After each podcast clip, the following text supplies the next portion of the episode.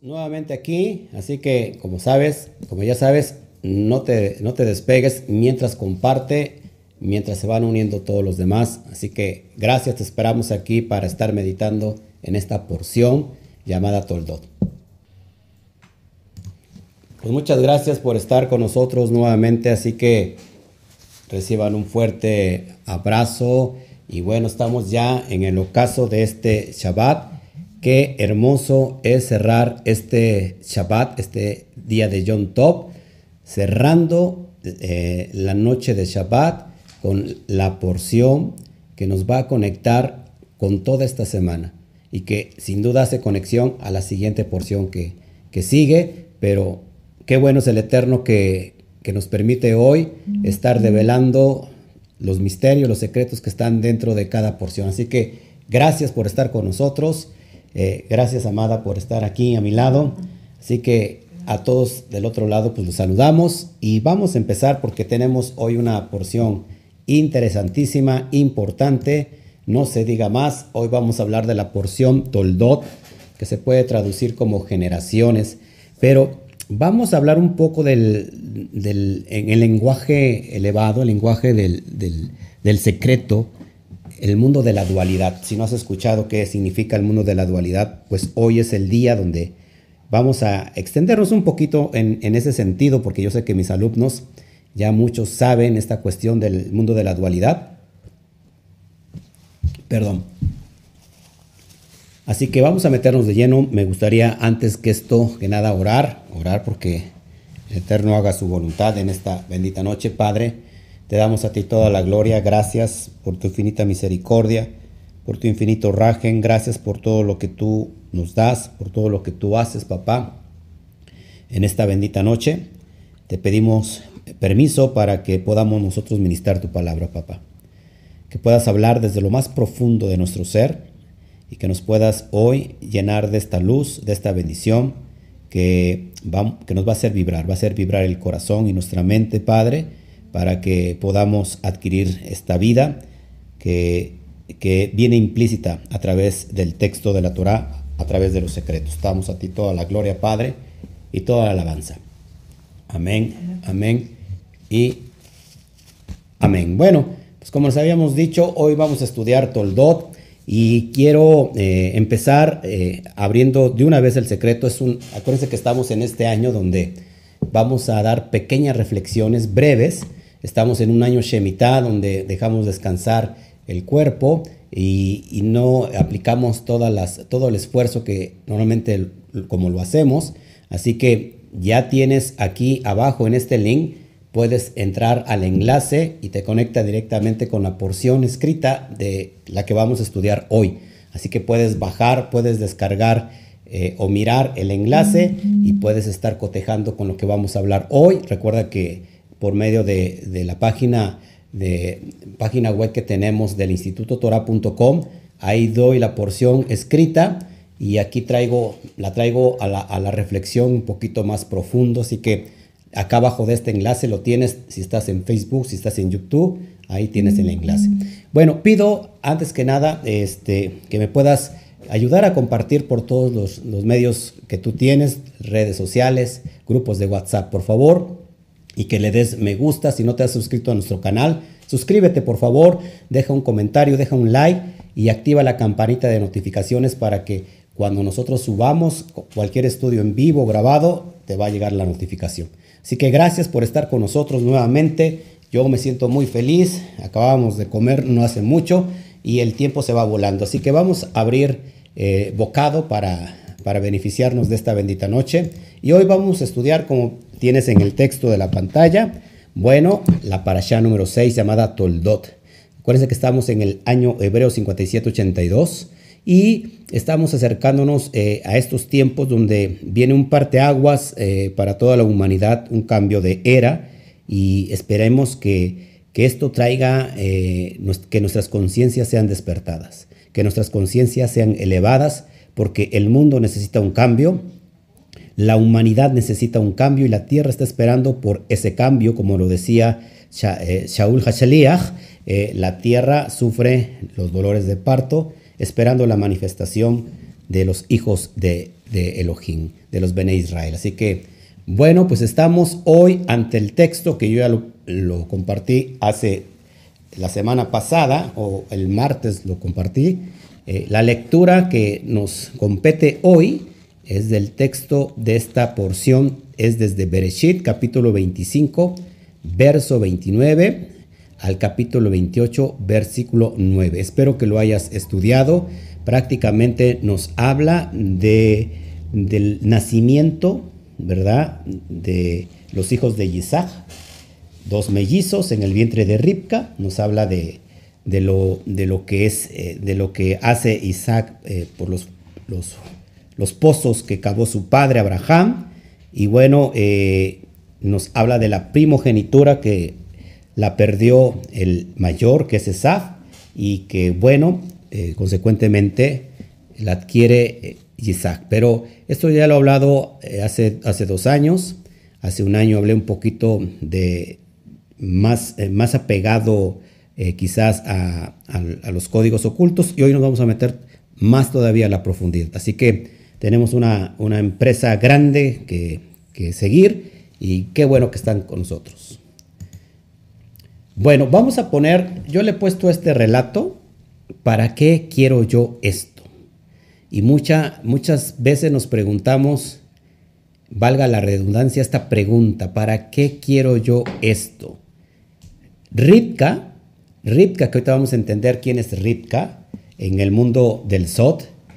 Sabemos que en el mundo literal representa una matriarca, una de, nuestras matriarcas, Ripka, pero en el mundo de la, del alma vamos a entender quién es Ripka.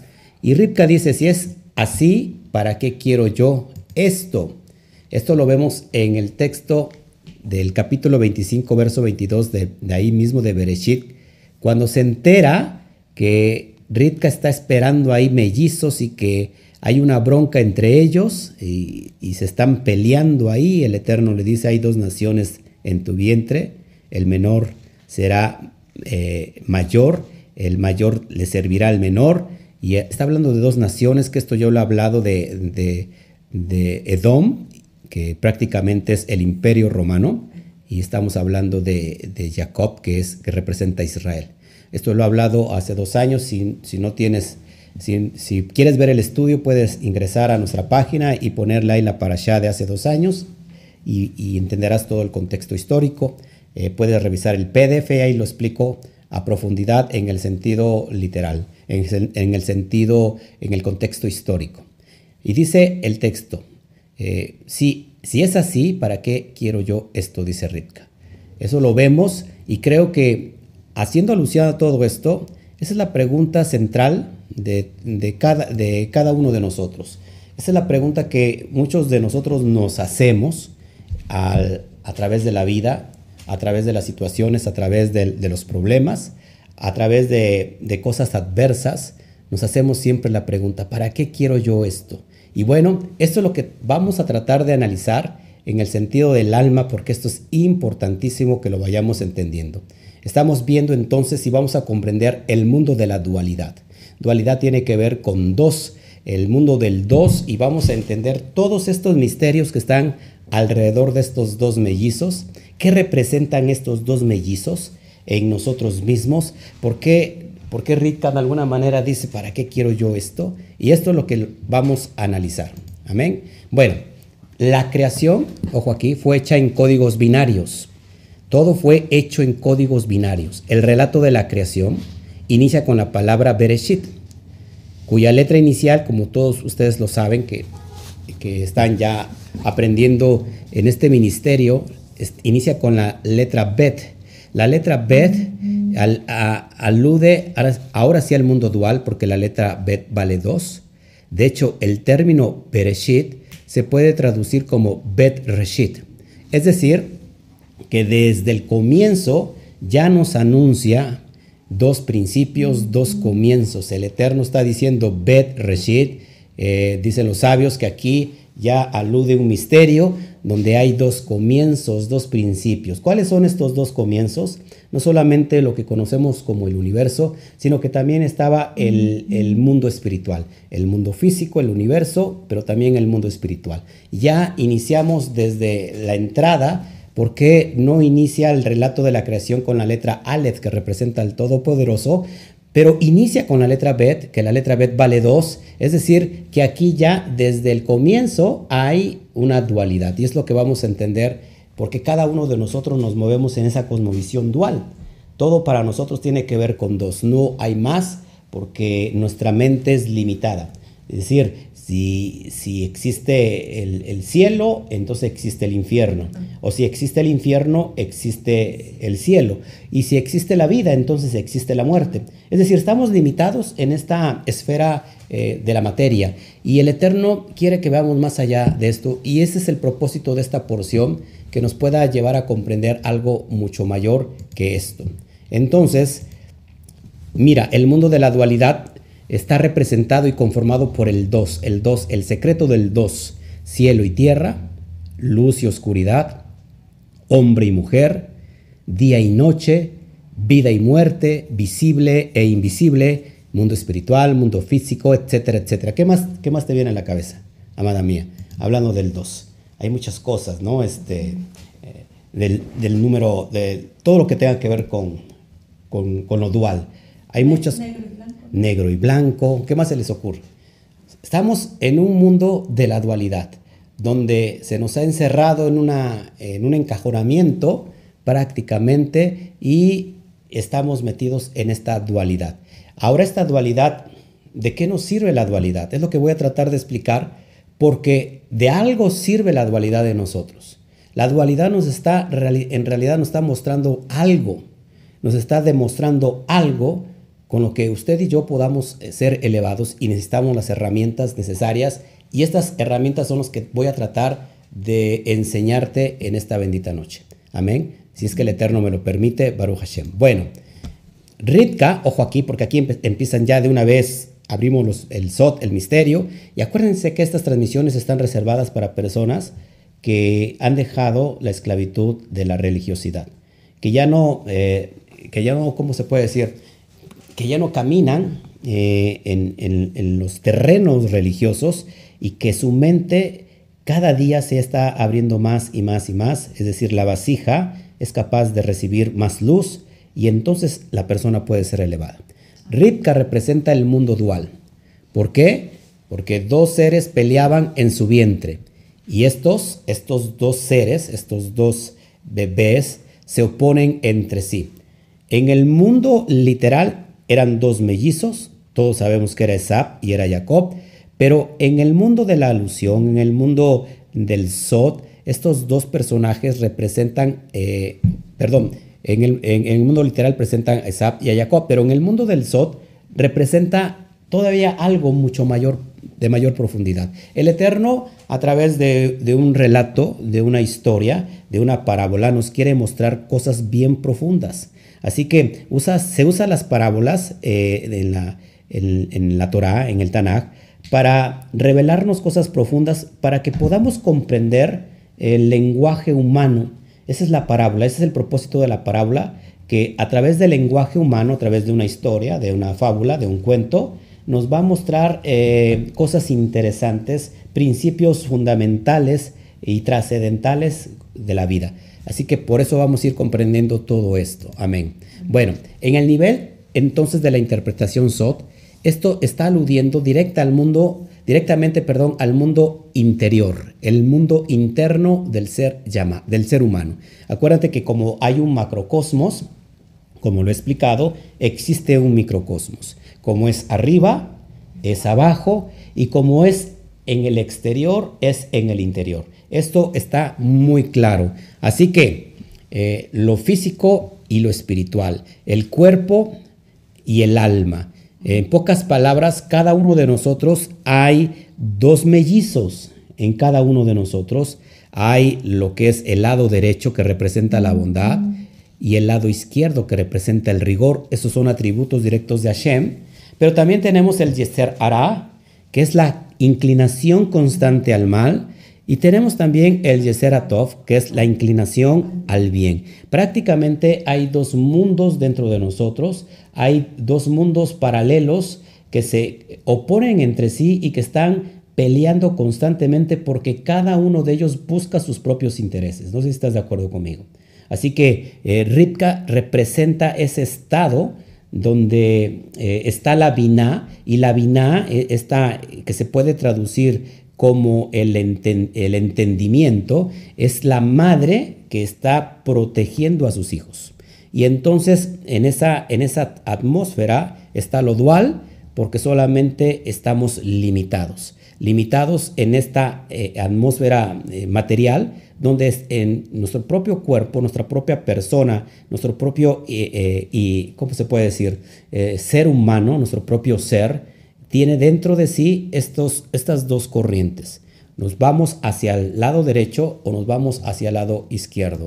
Es decir, dentro de nosotros tenemos el lado bueno y el lado malo. Tenemos Nahash, o bien tenemos Mashiach. Los dos valen exactamente lo mismo. Por ejemplo, Nahash, que se traduce como el serpiente, el serpiente que se aparece en el Gan a Adán y a Java. Bueno, el Nahash vale en Gematría 358, como lo he hablado muchas veces, pero también Mashiach tiene el mismo valor de 358. Es decir, que dentro de nosotros hay una dualidad.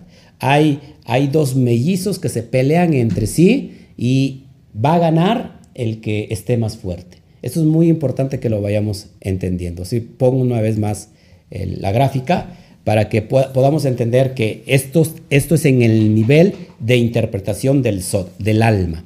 Todos, eh, creo que, que está muy claro lo que estoy tratando, aunque es muy profundo, trato de darlo lo más práctico posible para que lo puedan entender, porque sí es algo bien profundo. Seguimos. Esap, acuérdense, Esap es, era velludo y es rojizo, porque Esap está representando la sangre, la sangre. Acuérdate, Esap quiere matar a su hermano Jacob. ¿Por qué? Porque según le robó la primogenitura, cuando él en realidad le vende la primogenitura a su propio hermano. Le hace un plato de lentejas. Acuérdate que el lentejas, las lentejas dan un tono rojizo. Por eso es que Sap es rojizo y está vinculado completamente a la sangre, a, los instintos sangrientos. De hecho, acuérdate que el pueblo de Edom desciende de Sap. Edom es en referencia al, pueblo donde viene, por ejemplo, literalmente en el contexto histórico, estamos hablando del imperio romano. Bueno, eh, pero por ejemplo, rojo en hebreo se escribe Adom, exactamente las mismas letras para Edom. Y a, su, y a su vez, la palabra Dam significa sangre. De hecho, por ejemplo, Adam, que, tiene, que es una palabra compuesta de Adamá, que significa polvo de la tierra, ahí está una parte física y, también está Dam, que significa sangre. Así que, amados hermanos, eh, por eso Sap es rojo. ¿Qué, representa la sangre en nosotros? Representa los instintos, representa en pocas palabras el, cuerpo. Todos aquí, el cuerpo. Así que Sab está definiendo el cuerpo, el cuerpo del ser humano. Sab es la parte física, pero Jacob representa la elevación del alma. Recuerda que es a él a quien se le cambia el nombre por Israel y en realidad esto es, un tremendo código que espero que hoy lo puedas mirar y entender porque vas a comprender muchas cosas que Israel no solamente tiene que, ver con un pueblo en, particular, con, eh, bueno, literal así es, pero no en el sentido elevado, Israel tiene que ver con el alma y ahorita lo vas a entender por qué, aunque yo ya lo he hablado constantemente. Pero a su vez, ojo aquí, se repite la historia, la historia de Ripka nuevamente en Jacob. Así que Jacob también está representando el mundo dual. Y el mundo dual que está representando Jacob es para enseñarnos algo bien profundo y prácticamente es lo mismo que enseña Rabbi Yeshua. Esto es importante e impresionante que tú lo puedas comprender junto con nosotros. Acuérdate, ¿por qué representa el mundo dual Jacob? Porque es padre de dos hijos que son mellizos. Es padre de dos hijos. Estos hijos son mellizos. ¿Qué más? Tiene dos nombres. Tiene Jacob y también tiene el nombre de Israel. Acuérdate, tiene dos. El, secreto del dos. Tiene dos esposas. Bilha y, y, Silpa, ay me equivoqué, pues es Salpa, Silpa, eso lo vemos en Génesis 29. Tiene dos esposas, eh, ¿qué más? Y bueno, entonces Jacob está representando también el mundo dual por el, por el 2. Eh, es impresionante, amados hermanos, que, que la dualidad no es mala en sí. En realidad la dualidad nos está enseñando algo. Es como el maestro que necesitamos en, en, esta, en esta materia. Es como el maestro que necesitamos en esta dimensión material y que nos va a enseñar para qué es la dualidad. La dualidad en sí no es mala, porque de alguna manera la persona que que no tienen nada en qué creer, no se, no se puede apoyar en nada y entonces eh, aquí puede venir un problema. La persona siempre tiene que estar creyendo en algo, no sé si me explico. Entonces el mundo de la dualidad nos va a enseñar algo. ¿Para qué crees que nos enseñe algo? Lo dual. ¿Cuál sería lo opuesto de lo dual? Es decir, estamos hablando del 2. Pues el 1 y 3. El opuesto sería el 1, ¿no? La unidad. Es decir, que la unidad es aquella que no se divide, que no se, que no se corta en dos. Eh, pero entonces la dualidad nos está mostrando algo en esta dimensión y es donde yo quiero llevarlos hoy para que podamos entender quizás un poco. Entonces Jacob es el ejemplo de cómo vencer el mundo material. El mundo material que se le conoce como el ego, el ego, el aní, en hebreo aní significa yo, yo. Por eso la palabra Ein Sof, la palabra Ein significa nada. Cuando yo transmuto Ein y cambio la yud al último, viene la palabra Ani, que significa yo. Entonces, cuando yo me comparo con el bendito sea, con el Ein Sof, en realidad yo soy nada. Es decir, el ego está completamente muerto. Así que Jacob es el ejemplo perfecto que nos va a enseñar cómo podemos vencer el mundo material, el ego. Él vence, acuérdense, a su propio Yetzer Hara. ¿Cuándo? Cuando pelea con el ángel. Cuando pelea con el ángel antes de ver a su hermano Esab, eh, bueno, derrota esa parte, esa parte, eh, esa pelea, y cuando Jacob vence, entonces este se convierte en Israel. Él peleó contra su propia, eh, sus propios miedos, él peleó contra sus propios Yetzer Hara, lo mismo que encontramos en la escena con Rabbi Yeshua en el desierto. Él estuvo 40 días en el desierto y dice el relato que peleó con Satán, que peleó con el diablo. ¿Quién era en realidad? ¿Con qué estaba peleando Rabbi Yeshua? Con su propio Yetzer Hara, con su propia carnalidad. Es más, la parte humana de, de, Yeshua no quería ir al sufrimiento, al dolor que le iba a traer ese sacrificio. De hecho, en el huerto de Getsemaní, que, en realidad estaba sudando sangre, él dice, Padre, si, tú, si es posible pasar de mí esta copa, pásala, pero si no, que no se haga mi voluntad, sino que se haga tu voluntad. Él en la parte de la carne, en la parte de la humanidad, en la parte física, no quería ir a la muerte. ¿Por qué? Porque hay un miedo que es completamente natural. ¿Qué pasó cuando Yeshua vence a su propio Yeter a su propio miedo, es ahí donde lo capacita para ir a, otro nivel. Es lo mismo que pasa con, amados hermanos, con Jacob. Jacob se, se, pelea, se enfrenta con un ángel enviado por el Eterno, y este ángel no es otra cosa que el ángel del rigor. El, el ángel que, que cuando el Eterno manda un rigor, es para mostrarnos algo, pero cuando vencemos eso, esto nos convierte en Israel. Ya no te llamarás, eh, dice Jacob, bendíceme antes de irte. Dice el, ángel, suéltame porque ya raya el alba. Y dice, bendíceme, no te suelto hasta que me bendigas. Y entonces le dice el ángel, ¿cómo te llamas? Le dice, yo soy Jacob. Ahora te llamarás Israel. Cada vez que uno vence su propio Yetzer sus propios miedos, ¿qué más? ¿Qué más? Sus propias adversidades, sus propios conflictos, nuestros propios, eh, ¿cómo se puede decir? Eh, temores, entonces nos convertimos en Israel. Muy importante esto, mis amados. Entonces el cuerpo representa el tiempo temporal. porque este tiene principio y fin. Es decir, si nosotros nos posamos desde aquí, me voy a, voy a poner aquí en la cámara, si nosotros agarramos esta parte del, tronco para abajo, tiene un principio y tiene un fin. Eso es lo que está representando el cuerpo, el tiempo temporal. Pero ¿qué pasa? Fíjense, eh, en contraposición, la cabeza representa el tiempo atemporal, es decir, representa la eternidad debido a que ella es redonda o es circular y esta no tiene ni principio ni fin. No sé si, si, me, está, si me están entendiendo. La cabeza es circular y esta representa el tiempo atemporal. De aquí para abajo se representa el tiempo temporal, es decir, el tiempo donde estamos, pero la cabeza representa el tiempo temporal. Por eso es bien importante que una vez que Jacob, ¿qué significa Jacob? Y que Jacob tiene que ver con el talón. La parte más baja en el ser humano es el talón, es el pie. Y hay una maldición eh, dada por el bendito sea y le dice a la mujer que esta mujer será mordida en el calcañar, en el talón por la serpiente. Pero la serpiente va a ser aplastada eh, por la simiente de la mujer, va a ser aplastada la cabeza de la serpiente. Así que es algo muy importante. Cada vez que nosotros estamos en el nivel más bajo del alma, que se llama Nefesh, estamos en el nivel del talón. Eso es Jacob.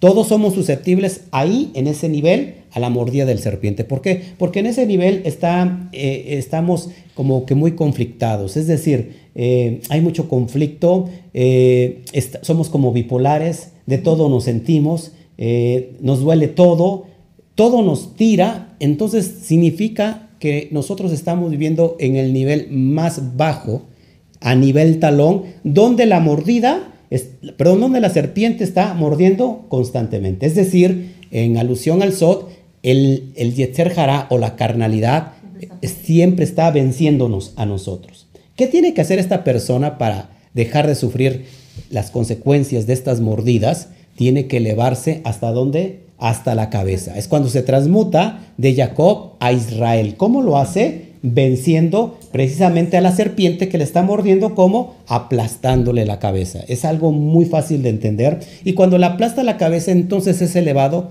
a esta dimensión, pasa del tiempo físico, del temporal, al tiempo atemporal. Eso es Israel. Así que es bien importante que, que esto lo vayamos analizando y lo explico y lo trato de explicar con bolitas y palitos para que lo podamos entender. Seguimos. A esto como ya lo dije, se le llama ser Israel. Así que si alguien quiere ser Israel, no necesita irse a la tierra de Israel, a Eretz Israel, y hacer su aliyah y convertirse al judaísmo, porque simplemente se va a convertir a una religión.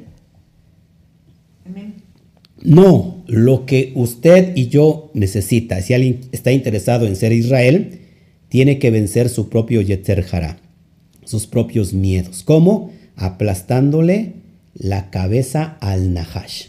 Es decir, cuando Nahash es aplastado, ya no vive él, sino que ahora vive Mashiach. Por eso dice Pablo, ya no vivo yo, ya no vivo yo, sino Mashiach vive en mí. A eso se estaba refiriendo Pablo, que Pablo estaba diciendo, yo también he vencido el Yetzer Yo también le he aplastado la cabeza a, al, al serpiente, al Nahash. Y ahora ese Nahash está muerto y ahora lo que vive en mí es Mashiach, es decir, se había convertido en Israel. Esto es muy fácil de ir aprendiéndolo, amados hermanos. Entonces, el nombre elevado de Jacob es Israel por lo que acabo de explicar. Cuando la palabra Israel, ojo aquí, mire usted muy bien, por favor, en la gráfica. Cuando la palabra Israel, el término Israel, que Israel todo el mundo sabe que es Israel, se transmuta, es decir, se cambia de posición las letras nos da como resultado la palabra Rosheli.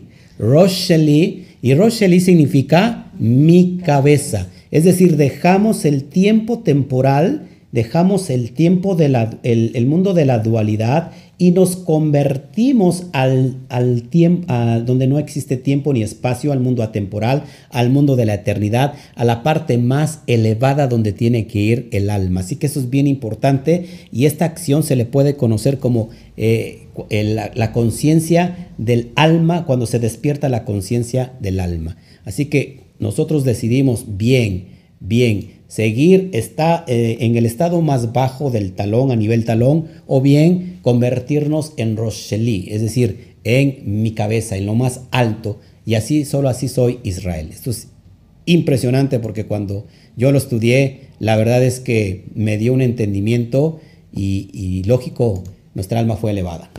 Jacob, una vez que viene a su propio Yeter se convierte en cabeza. Perdón, Jacob, una vez que vence, perdón, a su propio Yeter es decir, el que le aplasta la cabeza al serpiente, esto lo hace convertir en cabeza. Es decir, trascendió del mundo físico al mundo espiritual. Por eso dice el texto, no somos, no somos cola, sino cabeza. No estamos abajo, sino estamos arriba. No sé si puedas tú decir esto hoy en tu casa. Yo no soy, yo no soy, eh, yo soy cabeza y no soy cola. Yo estoy arriba y no estoy abajo. Esto es, esto, esto es lo que nos, nos transmite el mensaje de la Torah. Así que eh, te das cuenta que la dualidad amada esposa nos está enseñando algo, algo muy profundo de que existimos en esta dimensión por un propósito. Y el propósito es que cada uno de nosotros, a través del ejemplo del Mashiach, podemos regresar a la atmósfera del Gan Eden, es decir, vencer la propia carnalidad que impera en nosotros, pero dice Pablo, si hemos muerto al pecado, ¿cómo viviremos? Seguiremos en el pecado. Así que el pecado, la transgresión a la Torah no es otra cosa que ese Nahash que ha estado de alguna manera influenciando en nuestra vida. Y ese Nahash no es, no es un ser eh, que está afuera, que, que está aquí tratando de tirarnos, es nuestro, nuestro propio, eh, nuestra propia carnalidad, nuestro propio cuerpo. Así que Baruch Hashem por lo que estamos entendiendo. Entonces, ¿qué pasó aquí? Dejó la dualidad, Jacob dejó la dualidad para convertirse en Ejad, en unidad. En esta unidad con el bendito sea, esta unidad que llamamos Yehidá, que después vamos a meternos en esta profundidad de los cinco niveles del alma, como hace un rato lo, lo hablaba yo en la mañana. En otras palabras, cuando la conciencia del alma es despertada, entonces puede elevarse al nivel más alto conocido como la yejidá. La yejidá, el nivel más alto del alma, donde ahí realmente esto, esto que es limitado, estamos en un cuerpo que es limitado, pero que este cuerpo de alguna manera contiene una fragmentación divina que viene directamente del bendito sea. Es como el agua que regresa, es como la gota de agua que regresa al inmenso mar. Así somos nosotros cuando somos elevados y podemos vencer el Yester nos convertimos en Israel. ¿Y qué dice, qué dice el Eterno? Israel es mi hijo. Israel es mi hijo. ¿Te das cuenta? Así que el término hijo, ¿por qué crees que se le ha dado la autoridad al hijo sobre todas las cosas? Porque el término hijo es un término que le compete a Israel. Así que Yeshua viene y bajo esto, estos conceptos que te estoy enseñando, eh, bajo estos méritos, vence el propio Yeter y empieza a cumplir lo que para muchos le era difícil cumplir. ¿Por qué? Porque traían la sentencia del primer Adán eh, este primer Adán que trajo a través de la desobediencia la muerte y como que se quedó marcado en la humanidad, pero viene Yeshua y nos muestra que se puede a través de los atributos de la obediencia y entonces nos vuelve a meter a la escena de esa autoridad de, llamarse hijo nuevamente porque Israel es hijo, es un código. Israel es el hijo de, Hashem. Así que Baruch Hashem por lo que el Eterno nos está dando.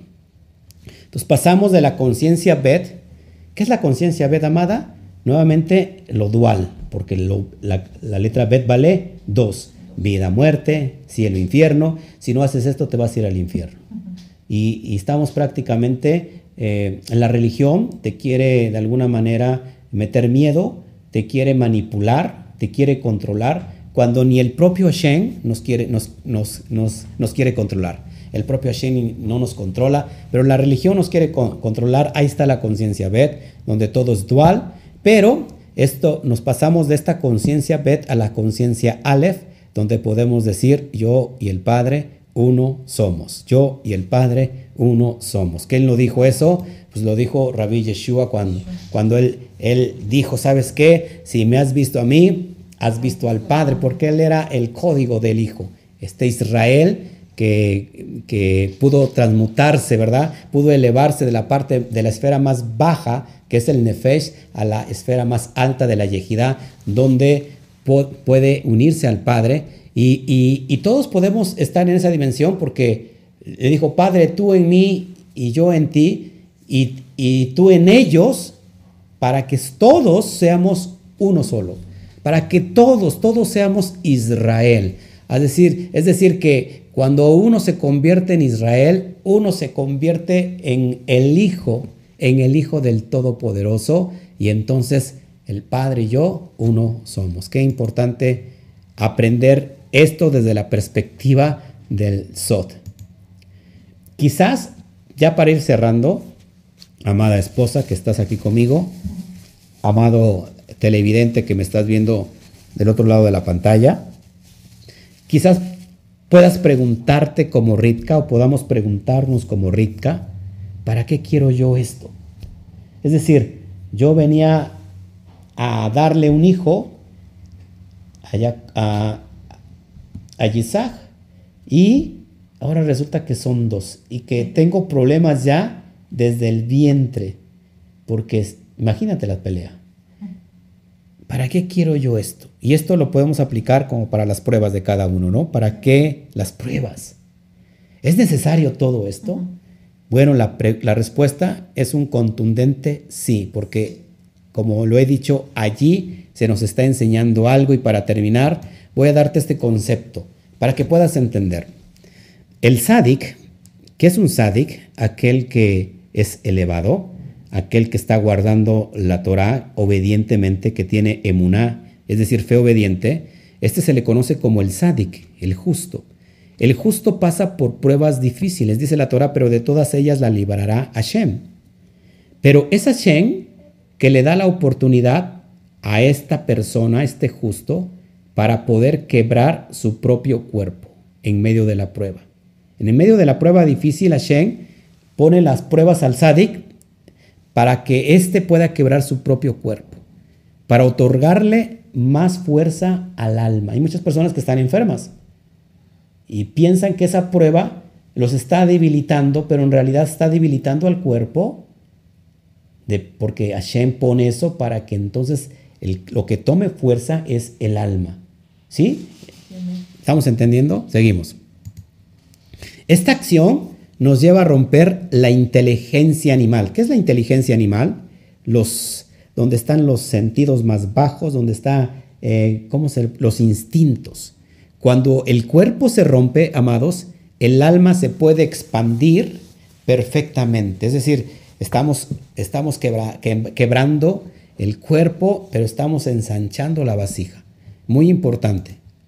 El cuerpo aprisiona el alma a esta prisión se le llama el ego. Es decir, que cuando nosotros tenemos la oportunidad a través de las pruebas difíciles de romper el cuerpo, literalmente lo que estamos rompiendo es la esclavitud, es la prisión que se llama ego, lo que nos domina, lo que nos, nos gobierna.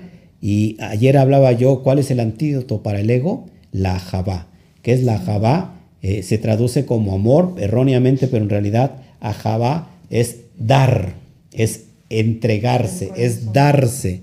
Así es donde que el, el, antídoto para el ego es el dar. Así como Yeshua se dio, así nosotros tenemos que hacerlo también.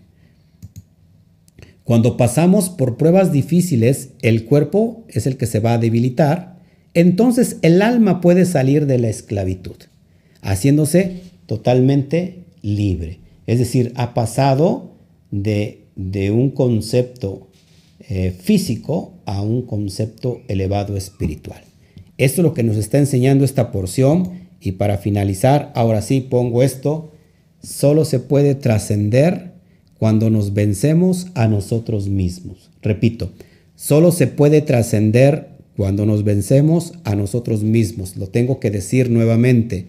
Solo se puede trascender cuando nos vencemos a nosotros mismos. Cuando somos capaces de vencernos, fíjate que no hay peor enemigo que nosotros mismos.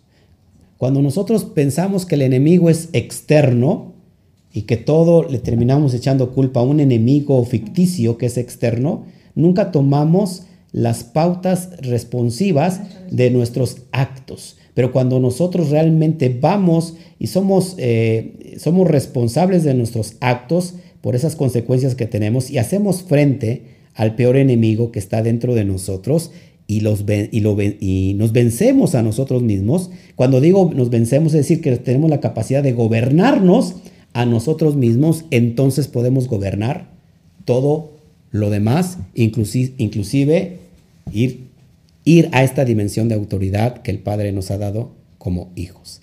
Así que es lo que yo quería entregar en esta bendita noche. Ya cerró el Shabbat, así que gracias a todos. Abro mi chat para cualquier duda.